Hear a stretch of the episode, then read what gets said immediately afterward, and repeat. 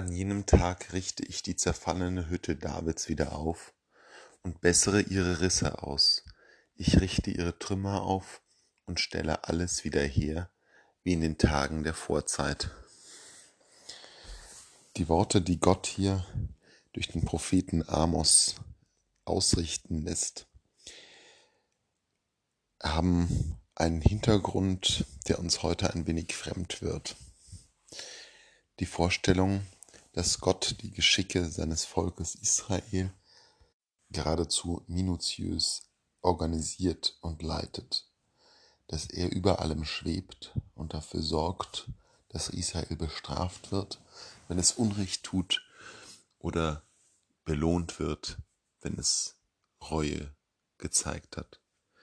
Dass Gott die Völker lenkt, einzig um Israel zu bestrafen oder zu befreien.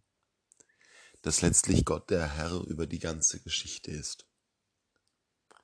Diese Vorstellung ist uns fremd, eigenartig. Wir kennen die Zusammenhänge von Geschichte, die Wirksamkeiten. Wir wissen, dass es da eigentlich keine Brüche gibt, wo plötzlich jemand eingreift, sondern nur Brüche, die sich vollkommen logisch erklären lassen.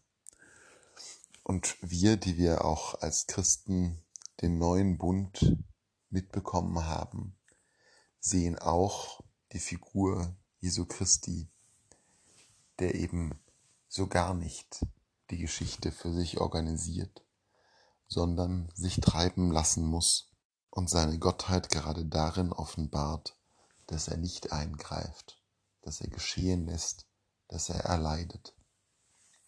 Gerade das zeigt seine ganze Größe, Gewalt und Herrlichkeit, dass er sich ausliefern ließ, nachdem er Mensch geworden war, wie wir Menschen.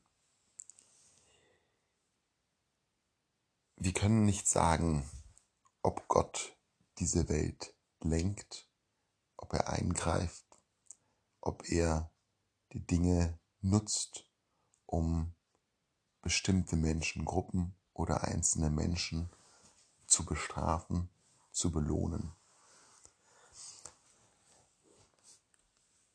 Was wir auf jeden Fall aber sagen können, ist, dass Gott Teil dieser Geschichte sein will, dass er ein lebhaftes Interesse am Schicksal Israels hat, am Schicksal Abrahams, Jakobs und Isaaks, am Schicksal seiner Apostel, am Schicksal seiner Kirche.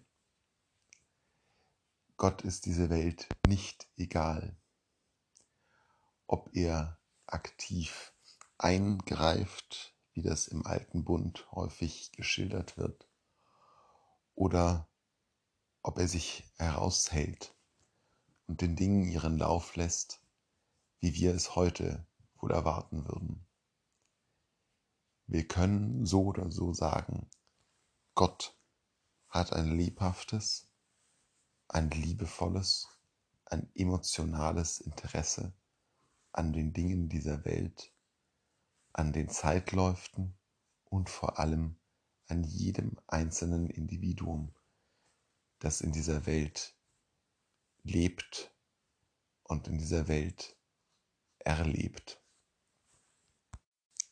Das ist ein Kern der Botschaft, den die Propheten uns übermitteln, im Guten wie im Schlechten. Das Tadeln der Propheten, die Weherufe und genauso die Verheißungen und Hoffnungen, die sie wecken, bringen zum Ausdruck, dass Gott ein sehr, sehr lebhaftes Interesse an dieser Welt hat.